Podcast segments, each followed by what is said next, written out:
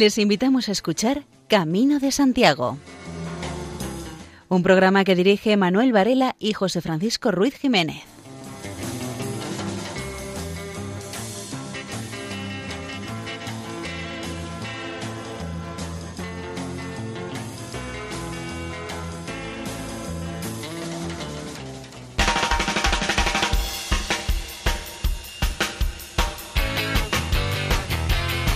Queridos oyentes, les damos la bienvenida a una nueva edición del programa Camino de Santiago en la sintonía amiga de Radio María.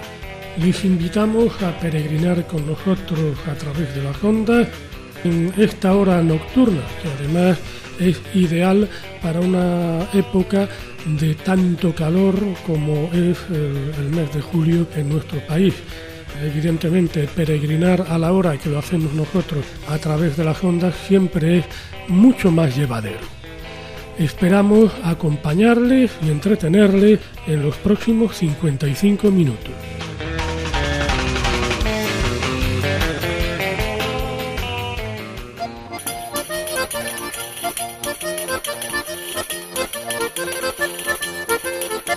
El programa de hoy les ofreceremos noticias jacobeas.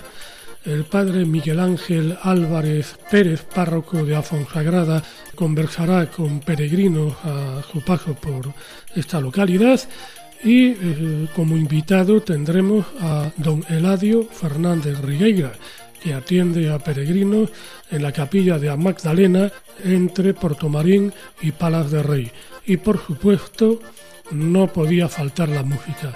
Y sin mayor dilación, entramos en materia.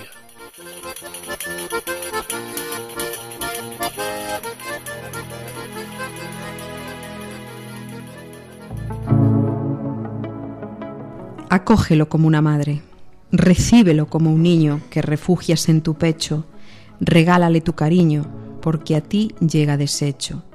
Recíbelo como un niño, muy cerca del corazón, a él que llegado agotado, pero lleno de ilusión. Recíbelo como un niño, peregrino con dolor, y dale siempre un poquito de sueños vivos de amor. Y sé con él amorosa, madre mística y sencilla, compostela bondadosa como la Madre Divina. Del libro El sueño del peregrino. Con esfuerzo, constancia e ilusión, todo se puede lograr en esta vida. Para eso tenemos que desearlo con todas nuestras fuerzas. Todo proyecto que nos propongamos realizar, por muy difícil que nos parezca, lo podemos lograr. Nada imposible. Si empleamos para lograrlo todas nuestras fuerzas, lo vamos a conseguir con toda seguridad.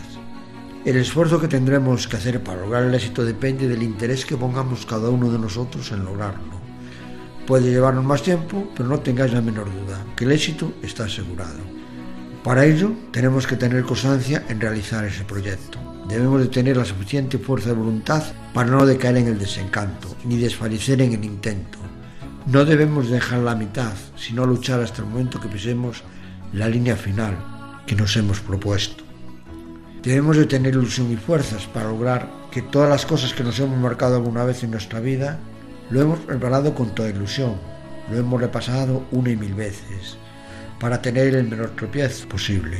Debemos de hacer acopio de fuerzas, cual hormiga en el verano que recoge todo lo que puede para poder pasar el invierno sin pasar dificultades.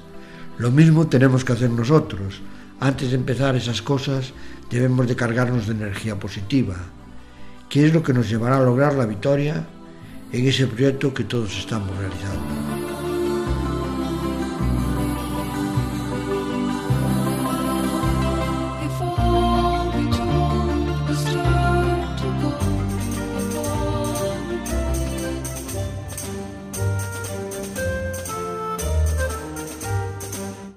El programa cultural Abrimos en Verano, Monumentos Jacobeos, permite el acceso a templos que habitualmente se encuentran cerrados al público y que están en el Camino de Santiago a su paso por Navarra. El programa Abrimos en Verano Monumentos Jacobeos posibilita, a través de la colaboración del Gobierno navarro y el Arzobispado de Pamplona y Tudela, la visita de 34 monumentos a lo largo de las diferentes rutas del Camino de Santiago en Navarra. A las 23 edificaciones accesibles todo el año se unen de forma extraordinaria 11 iglesias que habitualmente se encuentran cerradas al público.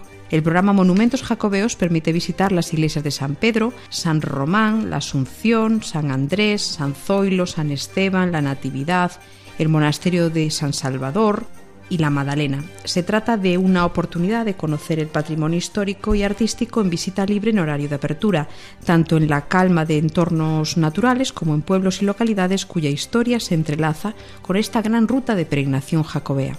Dado el carácter internacional del Camino de Santiago, se han elaborado cuatro folletos en castellano y euskera, francés e inglés, con la descripción de todos los monumentos que se pueden visitar en las diferentes rutas jacobeas, el Camino francés, el Camino francés vía aragonesa, el Camino del Ebro y el Camino baztanés, así como los horarios y, y si existe la posibilidad de visitas guiadas.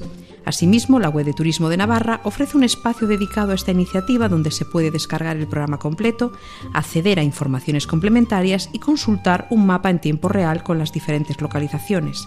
El objetivo es contribuir al conocimiento y disfrute del patrimonio y de la cultura, así como animar a visitantes a que descubran las localidades y paisajes navarros como forma de contribuir al desarrollo local.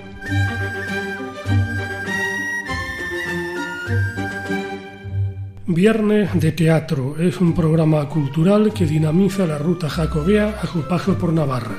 Viernes de Teatro es una iniciativa plurilingüe donde actrices y público intercambian experiencias sobre el camino, desde la época medieval hasta nuestros días. El Camino de Santiago ha sido y es un espacio de encuentro e intercambio a lo largo de los siglos, pero ¿qué sucedería si dos viajeras de tiempos e idiomas diferentes se tropezasen en un punto del camino? Esta es la propuesta que plantean los Viernes de Teatro, un divertido cruce espaciotemporal en el que una peregrina medieval y una actual, de origen anglosajón, intercambian sus experiencias y hacen todo lo posible para comunicarse entre ellas y con los espectadores, para crear una gran crónica del camino. Las actuaciones, gratuitas en español e inglés, tienen lugar todos los viernes hasta el 6 de septiembre. Es a las 7 de la tarde y la actuación dura unos 50 minutos. El 2 de agosto serán en Urdaz y Urdax, en la zona del monasterio. El 9 de agosto en Elizonde, en los alrededores de la iglesia de Santiago. El 16 de agosto en Puente la Reina, en el entorno del puente románico. El 23 de agosto en Estella, en la plazuela de San Martín. El 30 de agosto en Los Arcos, en la zona de la iglesia de Santa María. Y el último día, el último viernes, el 6 de septiembre, en Viana, en el área de la iglesia de Santa María, la Plaza Mayor.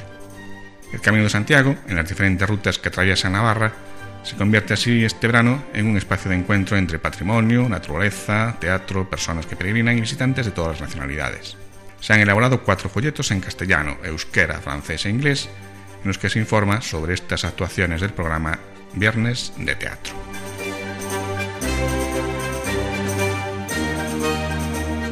Concurso fotográfico Los símbolos del Camino de Santiago, convocado por la Compañía Estatal de Correos.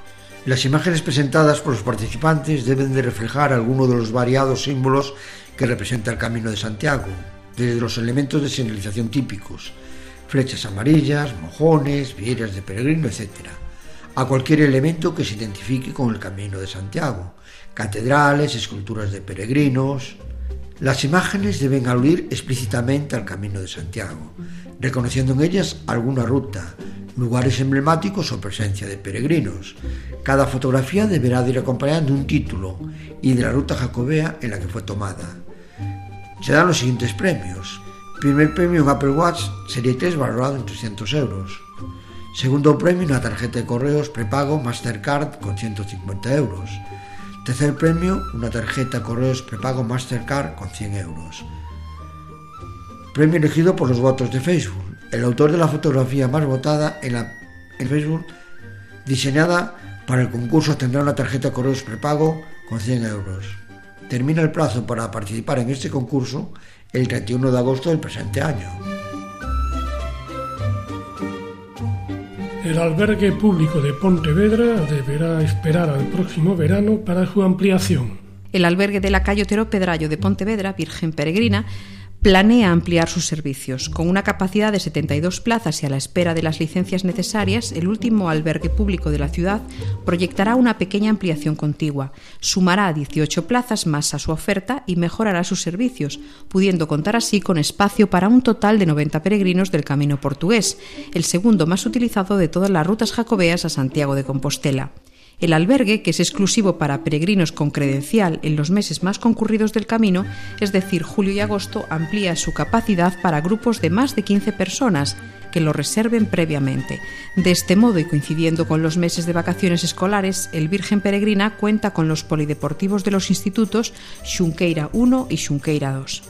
Desde el 1 de julio se puede disponer de este espacio y ya ha sido necesario abrir el segundo pabellón puesto que las 150 plazas del primero se quedaban cortas para los más 200 peregrinos que han llegado al albergue pontevedrés.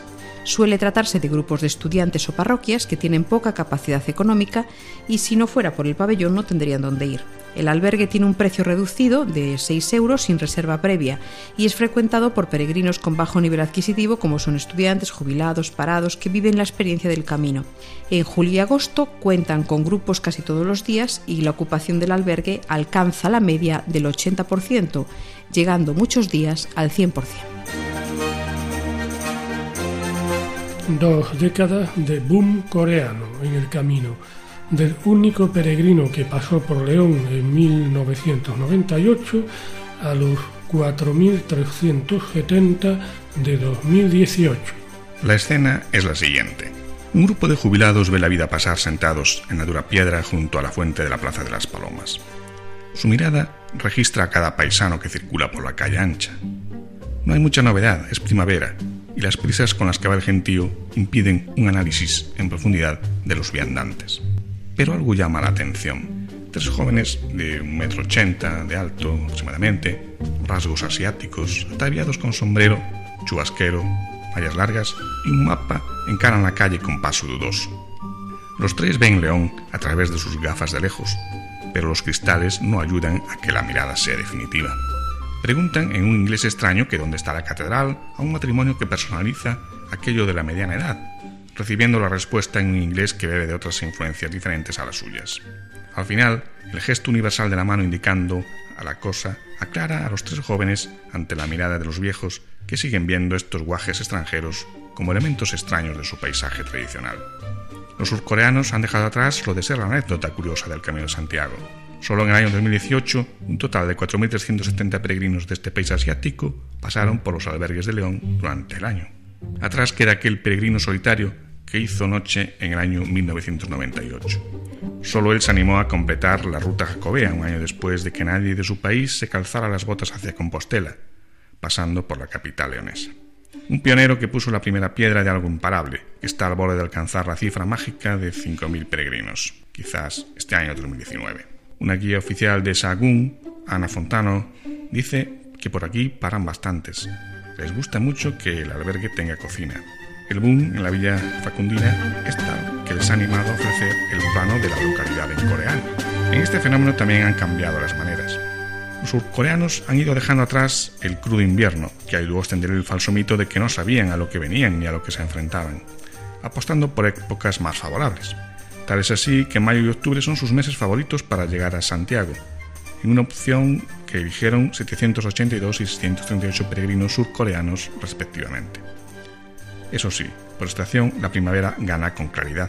Aquellos jóvenes coreanos que vieron los jubilados en la calle ancha marcan el grueso del colectivo. Una inmensa mayoría tienen entre 20 y 30 años, aunque los coreanos entre 60 y 64 vienen pisando fuerte. Eso sí, en lo que coinciden los que llegan de Seúl es en la forma de cumplir con la peregrinación. Solo un 3% opta por la bicicleta para llegar a la Plaza del Obradoiro, siendo la opción mayoritaria la de buscar unas buenas botas. A la hora de salir, la gran mayoría elige la localidad francesa de Saint-Jean-Pied-de-Port como punto de partida, aprovechando el largo viaje a Europa para visitar también otros lugares de interés fuera de la península. Sea como fuere, León sigue siendo la segunda opción para encarar el camino. Los más de 10.000 kilómetros que separan Galicia de Corea del Sur no son una barrera para los alegres peregrinos asiáticos. La surcoreana es ya la cuarta nacionalidad más frecuente después de españoles, italianos y franceses, representando el 8% del total. Que uno de cada doce peregrinos sea coreano dice mucho de la voluntad de estos. Pero, ¿por qué se animan tantos coreanos a hacer el camino? La primera en dar a conocer la ruta jacobea en el país asiático de manera rompedora fue la periodista Kim Yu-sun, que hace ocho años escribió y publicó una trilogía sobre el Camino de Santiago, que llegó a ser un libro muy vendido. Esto dio pie a que muchos escribiesen programas de televisión e incluso un grupo musical juvenil participó en uno de estos programas. La motivación es en parte también eh, religiosa, pues recordemos que el 60% de los coreanos profesan el credo católico. Es una información de León Noticias.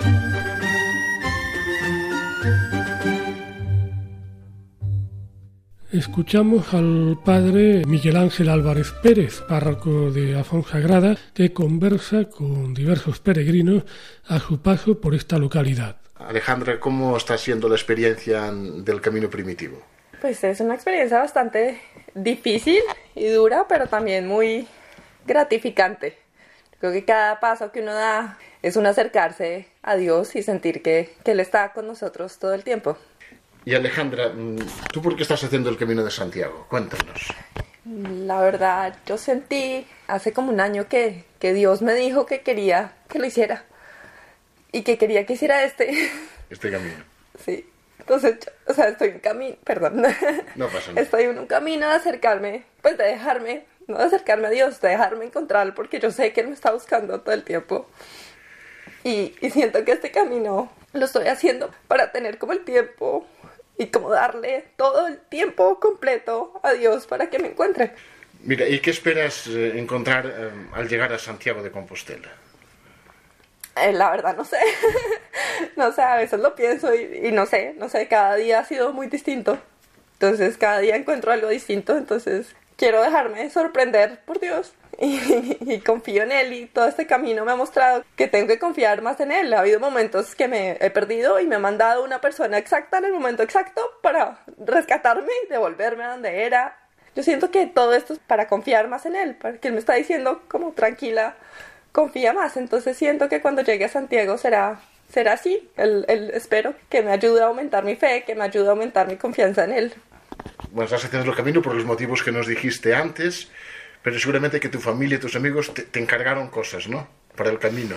Que te acordases de ellos al llegar a Santiago, alguna intención que traes de algunos, ¿no? ¿Puede ser?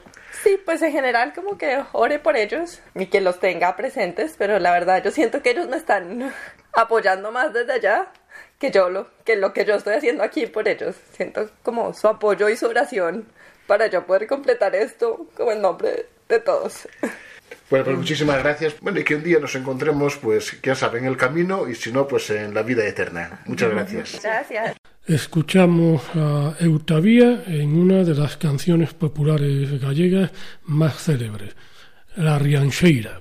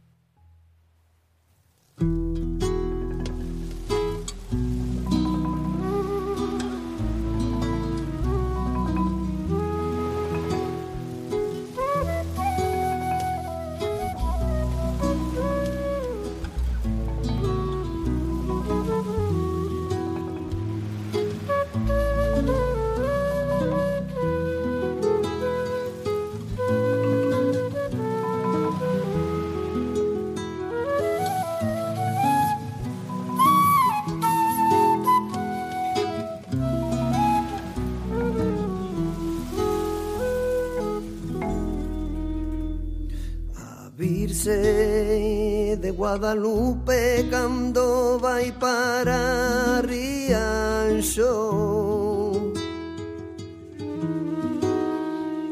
A Virse de Guadalupe cando vai para Rianxo a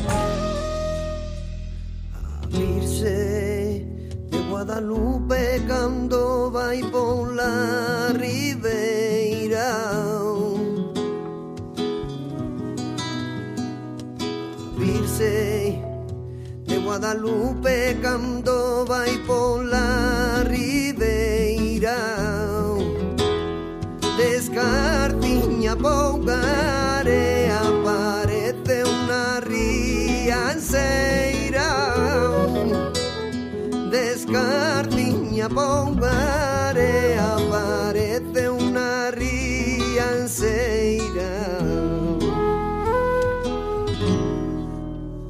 Niña, venha.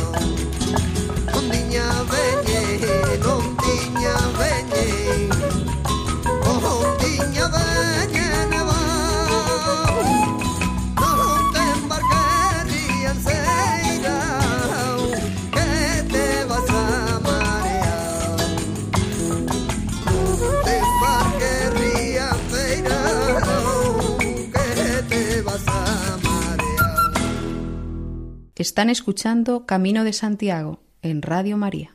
Escuchamos a nuestro invitado de hoy, eh, al que ya hemos tenido ocasión de oír en algún otro programa. Don Eladio Fernández Rigueira, que atiende a peregrinos en la capilla de la Magdalena entre Portomarín y Palas de Rey en la provincia de Lugo. Don Eladio está encargado de una de las capillas del Camino de Santiago. Lo hago porque es, una- es un acto voluntario que a mí nadie me obliga a estar ahí. Lo hago por los peregrinos. En cierta ocasión, hace 25 años fui a Barcelona por mediación de unos peregrinos. No me pudieron restaurar la vista, pero, oye, aunque haga algo por ellos tampoco no pasa nada, porque ellos han hecho algo por mí. No, no ha salido bien la cosa, pero algo han hecho. Una curiosidad que le plantean los peregrinos es cuando ven una imagen suya como templario, ¿qué les explica sobre el tema de los templarios? Yo les explico la historia de la ermita Hay muchos que saben más que yo de los temas de los templarios.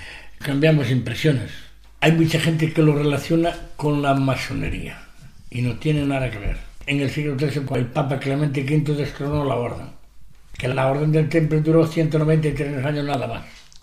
Al rey de Francia, acabar con la orden del Temple le vino como anillo al dedo, porque en aquella época el papado estaba en Avillón.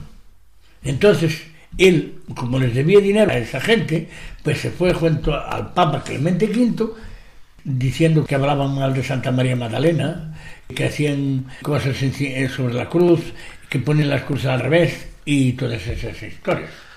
Entonces, el Papa, que estaba en aquella época, estaba en Avillón, pues resulta que si estaba en el terreno francés, pues tenía que obedecer al rey de Francia.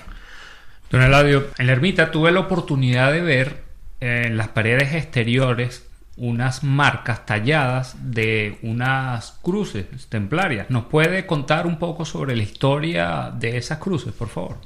Esas cruces era como el escudo heráldico de cualquier provincia, de cualquier ayuntamiento. Y cuando los peregrinos veían esas cruces, sabían que dentro de esa edificación que estaban en buenas manos, que estaban en buen mercado, que no estaban en manos de personas malhechoras. En el lateral norte tenía una inscripción románica, pero eso ya pasó la historia que ahora no se le ve nada. O sea, se ve que, que hubo una, escri- una escritura, pero no se saca nada limpio.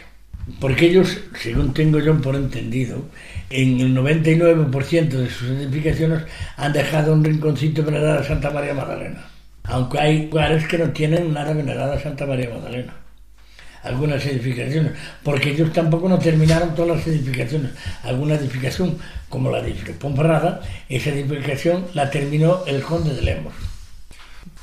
Y unos peregrinos se fijan, pues, como decía Edward, en las marcas de la ermita, otros se fijan en las imágenes. Sí, Eh, sí, ¿qué, bueno, qué hay- imágenes hay aparte de Santa María Magdalena? Está en María Magdalena, está El Salvador, con la bola del mundo en la mano, y ahora tenemos la Virgen de Lourdes.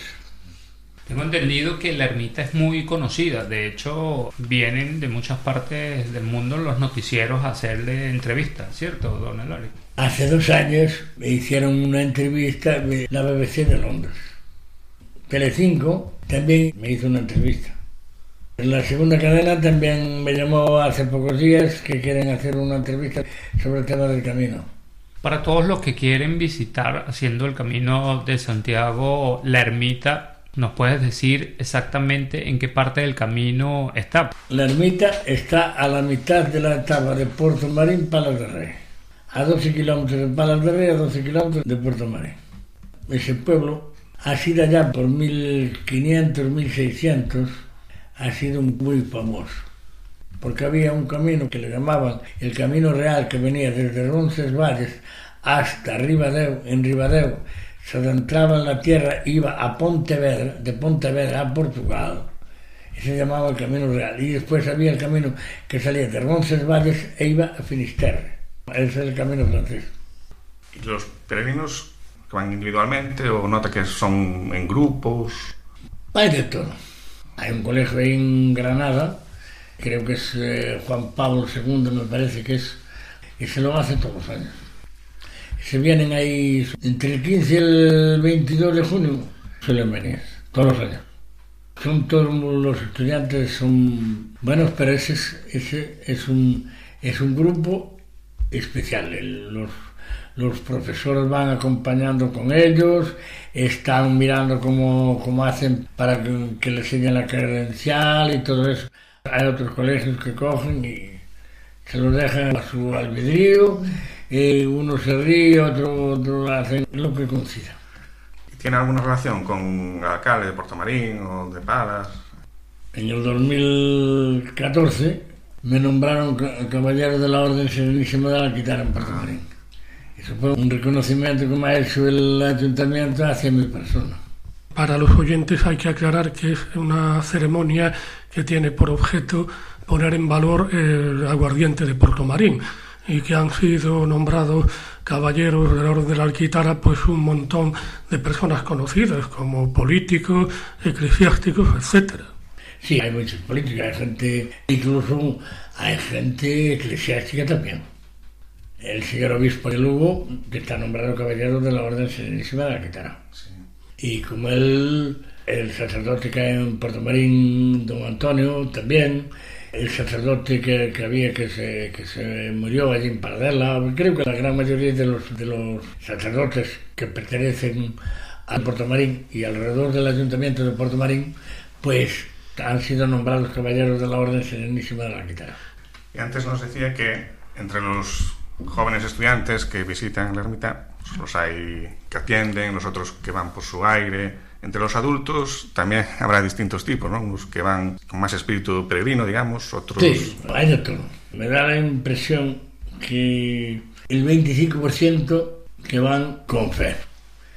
Después, la gran mayoría me da la impresión que son unas vacaciones baratas. Porque a ciertas personas les preguntas cualquier cosa por el tema espiritual como si no existiera. Alguien medio en serio me digo en broma, creo que les llamaba turigrinos. Ah, sí, sí. Y, y yo creo que tienen razón.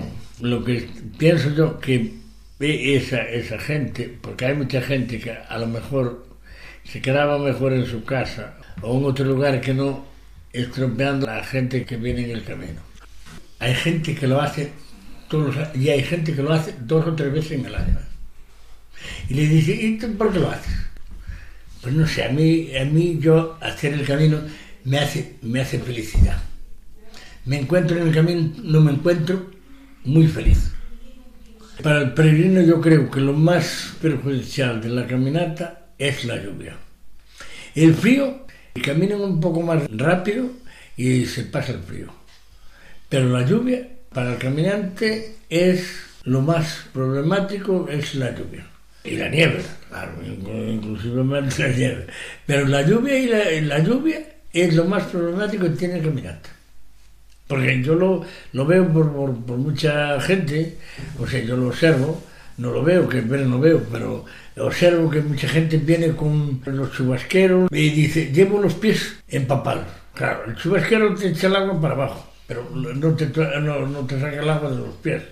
Los pies es lo, lo más primordial del caminante, porque es como hay mucha gente que incluso cogen y les echan vaselina.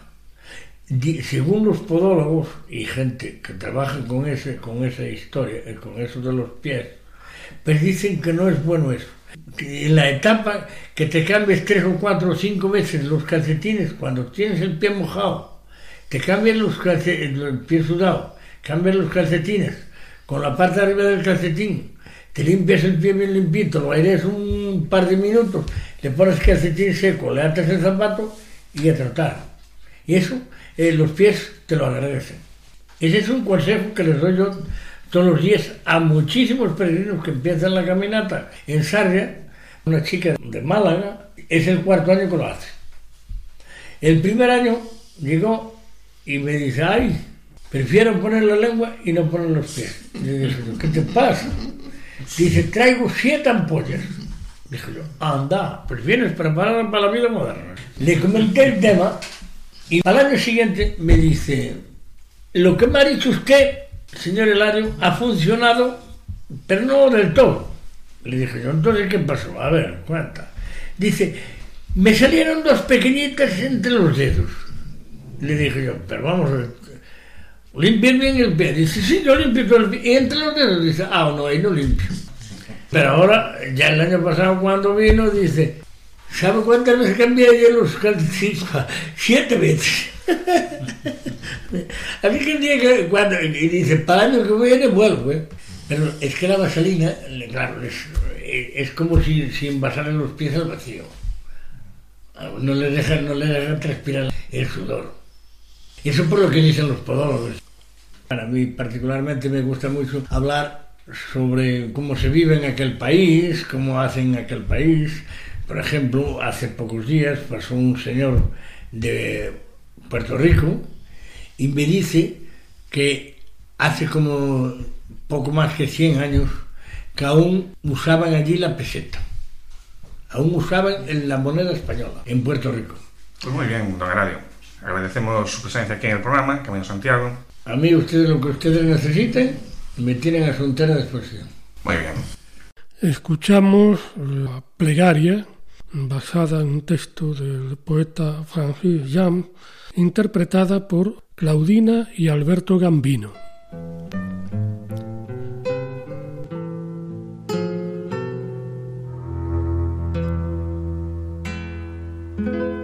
por el que muere al lado de su madre, mientras los otros juegan felices en la calle, por el pájaro herido que no sabe por qué.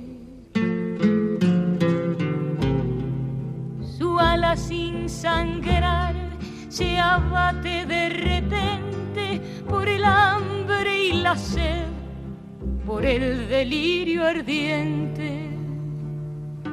Dios te salve María. Por el niño golpeado, por el ebrio que vuelve, por la bestia que muere a golpes en el vientre, por la virgen herida que al vender desnudaron la humillación de aquel pobre inocente, por el hijo infeliz cuya madre insultaron. Dios te salve María. Por la vieja vencida que al tropezar exclama, Dios mío, aquel desgraciado cuyos brazos no pueden apoyarse en un amor humano. Como la cruz del Hijo en Simón Sireneo, por el asno que cae bajo el peso del carro. Dios te salve María. Y por el horizonte que crucifica el cielo, por los que se desgarran y por los que sucumben, por los que están sin manos y han perdido su piel. por el hombre que gime después de torturado y por el pobre justo muerto por criminal. Dios te salve María. Por la madre que llora al ver salvado el hijo, por la hierba sedienta que bebe de la lluvia y el pájaro que busca su pichón caído. Y el mendigo que encuentra tan feliz su moneda por el sueño olvidado, por el beso perdido. Dios te salve María.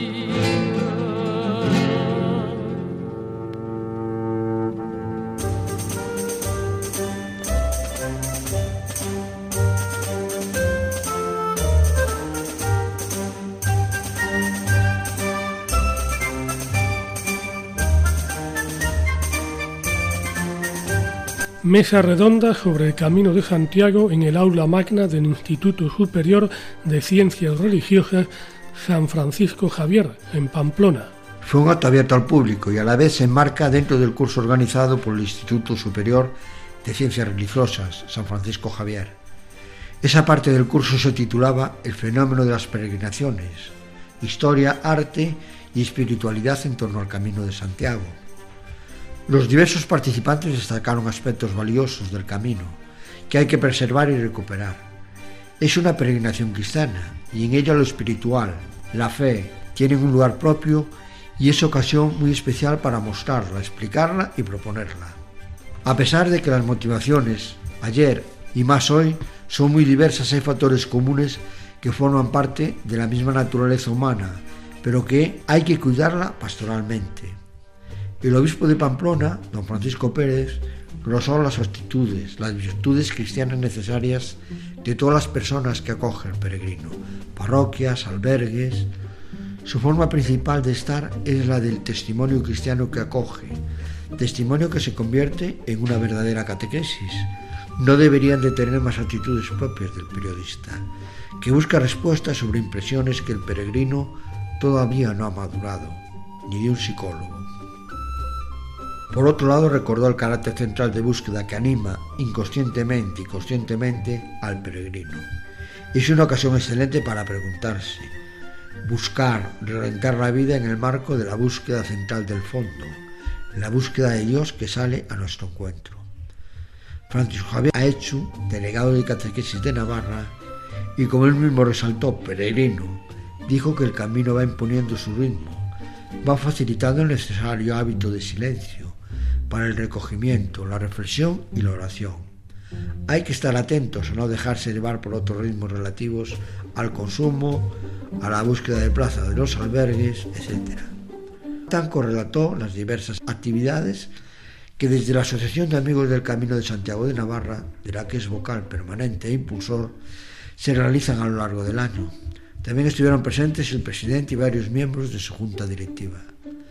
Profundo conocedor del camino y de los caminos, anima a recorrer esas otras rutas que pasan por Navarra, más allá del camino francés, más popular. Para César González Purroy, delegado episcopal del Camino de Santiago en Navarra, el arte es una ocasión para la catequesis. Es un reto el tener las iglesias del camino abierta, necesidad de voluntarios, de medidas de seguridad. Es necesaria colaboración de los párrocos y de las autoridades civiles.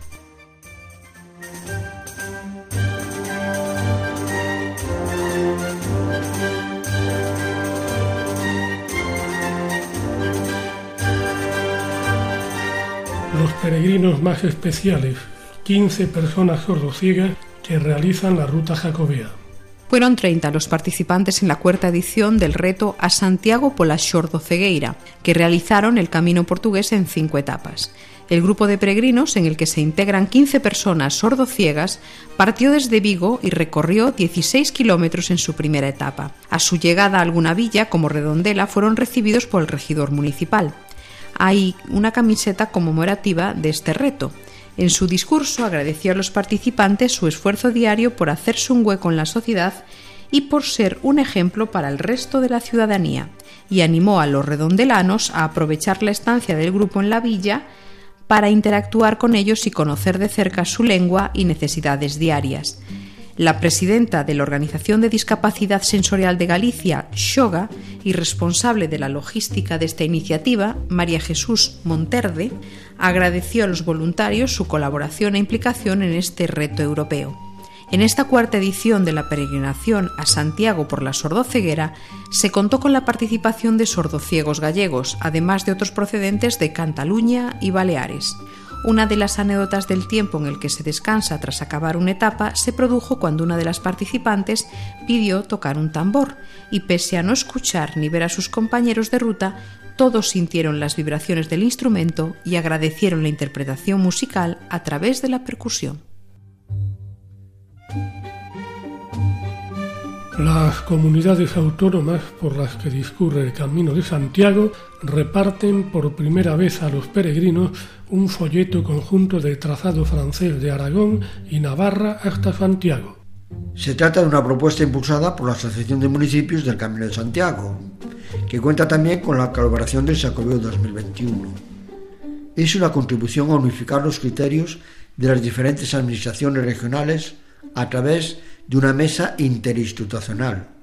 Se espera que repercutan positivamente en el peregrino y la imagen del camino como único ente.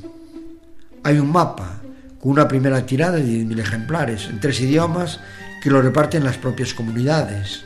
Los destinatarios son los miles de peregrinos que recorren la ruta Sacobea y en él podrán observar por su anverso todos los municipios del Camino de Santiago y por el reverso el itinerario con los casi 100 municipios de la asociación. El folleto pretende ser el mapa oficial del camino francés, homologando su imagen durante todas las etapas. Ofrece en cuidadas ilustraciones el patrimonio, gastronomía y leyenda de los pueblos y ciudades por los que atraviesa esta ruta jacobea. Para mayor comodidad del peregrino, el folleto tiene las mismas dimensiones que las credenciales. Este trabajo ha sido realizado con la colaboración de las cinco comunidades autónomas por las que discurre el camino, Aragón, Navarra, La Rioja, Castilla y León y Galicia. La Asociación de Municipios del Camino de Santiago comenzó como un proyecto de ocho municipios, bajo el planteamiento de que la administración más próxima a los peregrinos son los ayuntamientos que tienen la responsabilidad de atender a peregrinos conservando y difundiendo el Camino de Santiago. Este es el planteamiento con el que están trabajando ya casi 100 municipios y en los que las autonomías están participando activamente. El proyecto es una primera muestra de la gestión unificada, que se trata de promover el camino, aunando ámbitos regionales y provinciales y locales que otorgan más coherencia. La seguridad y la señalización son otros ámbitos en los que trabaja la Asociación de Municipios de este Camino de Santiago.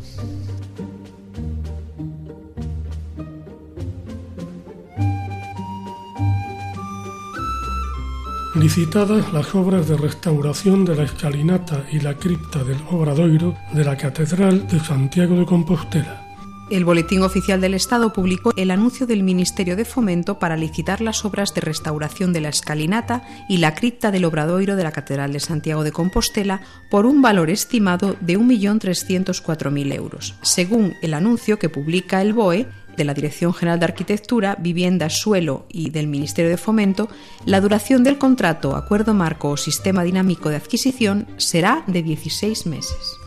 Dentro de la rehabilitación que se está haciendo de la Catedral de Santiago, la estancia inferior, la cripta, está siendo tratada para que recupere su valor histórico y artístico. Este próximo otoño, la restauración de la Catedral de Santiago sumará un nuevo paso con la reparación de la escalinata principal y en una segunda fase la cripta. Esta obra está financiada por el Ministerio de Fomento y la intención es recuperar el valor artístico e histórico de la instancia inferior de la Basílica Compostelana. La empresa PEXA ya se encargó de la primera parte de los trabajos de esta zona, enmarcada en la reforma de la fachada, terraza y cripta del Obradoiro, cuyo promotor era la Fundación Catedral, y tuvo un papel protagonista en las intervenciones sobre el templo santiagués. Había filtraciones por humedad procedentes tanto de la terraza superior como de la escalera, los paramentos, las ventanas y el propio subsuelo. Además, esta problemática, por la generación de charcos en los cuartos inferiores, se agrava por la falta de una ventilación adecuada. Así, todos los paramentos y el enosado del suelo están siendo rejuntados con mortero de cemento con amplias colonizaciones de algas y hongos, además de abundantes carbonataciones provocadas por el paso de estos líquidos. Con esto como base, en esta nueva etapa de la remodelación se recuperará una de las dos escalinatas que comunican con la nave central de la iglesia y que se encuentra cegada. Hasta el momento, el encargado de PEXA se ha encuadrado en la limpieza y un nuevo rejuntado de los paramentos y del enosado del suelo, la depuración y restauración de los acabados de las bóvedas. También se cerró el ventanuco sobre el acceso a los peldaños del lado norte, y el hueco de la vidriera en el muro del fondo. Se regeneraron los decorados de los conductos de aeración cegados, de adornos, cúpulas y desembarco de las escaleras a la nave, y de restos de policromía en la estancia del final, y se retiró el enosado nuevo del pavimento en ese mismo lugar, y se repuso su tarima de madera. Precisamente, hablando de carpintería, se llevó a cabo la colocación de nuevas puertas para los emplazamientos y escaleras de la cripta, y se recuperaron portones exteriores y la reja de acceso a esta cripta. Otro los puntos tratados fue, en materia de electricidad e iluminación, la ordenación de las líneas eléctricas y del alumbrado, en cuartos de castilletes y en la cripta, también en las propias escalinatas. Con estos cambios, y con los que se están poniendo en marcha, se espera que este espacio recupere de nuevo su excelencia y sentido trascendental. Por ello, el proyecto remarca la necesidad de una futura formulación del museo y su funcionamiento, ya que no está contemplada, por sus condiciones de ventilación, para un movimiento muy agitado y ruidoso de visitantes, sino para la contemplación más pausada y silenciosa. Para todas estas obras se destinará un millón y medio de euros, en los que se incluyen, entre otras actuaciones puntuales, el arranque de la fachada en su encuentro con la terraza de acceso y en la pieza baja de la torre sur.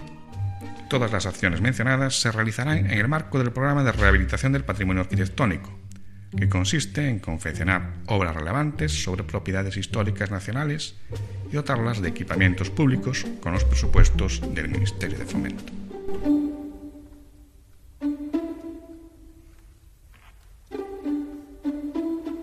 El Colegio Oficial de Farmacéuticos de León entregó el primer premio Atención al Paciente al farmacéutico José Andrés Pérez Enríquez por diseñar un apósito dirigido a los peregrinos del Camino de Santiago.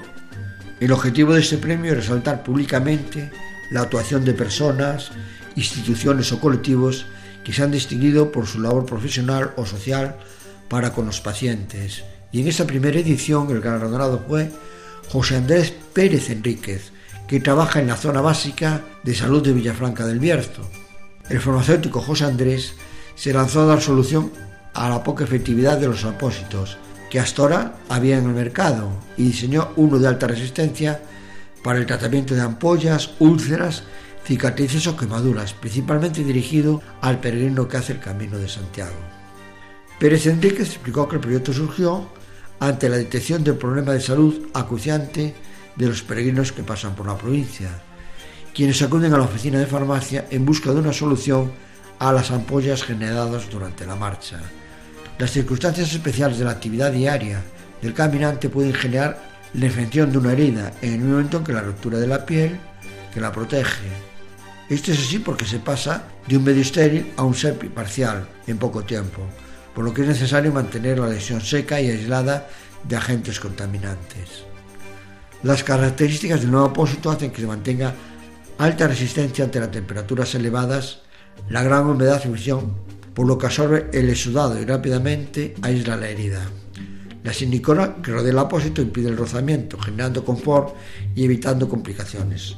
La amplitud del tape favorece la correcta fijación, lo que acelera el proceso de curación.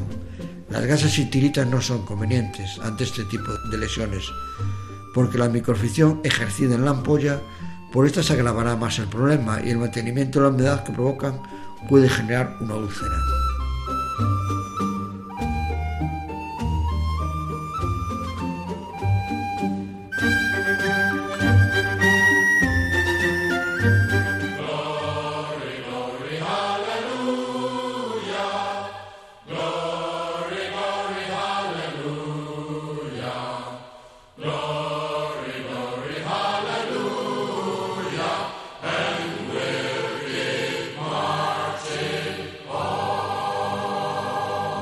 Llegamos al final de nuestro programa de hoy. Nos vemos dentro de 14 días. El programa de hoy hemos eh, oído canciones, hemos eh, oído muchas noticias, pero me quedo con una, con la de los chicos del síndrome de Adán. Muchachos que hicieron hace poco tiempo el Camino de Santiago y que nos han dado una lección, una gran lección. Buen camino, compañeros. Los chicos del síndrome de Down suelen darnos lecciones no solo en el camino, sino en el resto de avatares de la vida. Para cualquier consulta o sugerencia pueden dirigirse a la dirección de correo electrónico camino de Santiago. Nos disponemos a iniciar una nueva y dura etapa que esta vez discurrirá entre las localidades de Vancouver y Torrelodones. Hasta dentro de dos semanas, buenas noches y feliz andadura.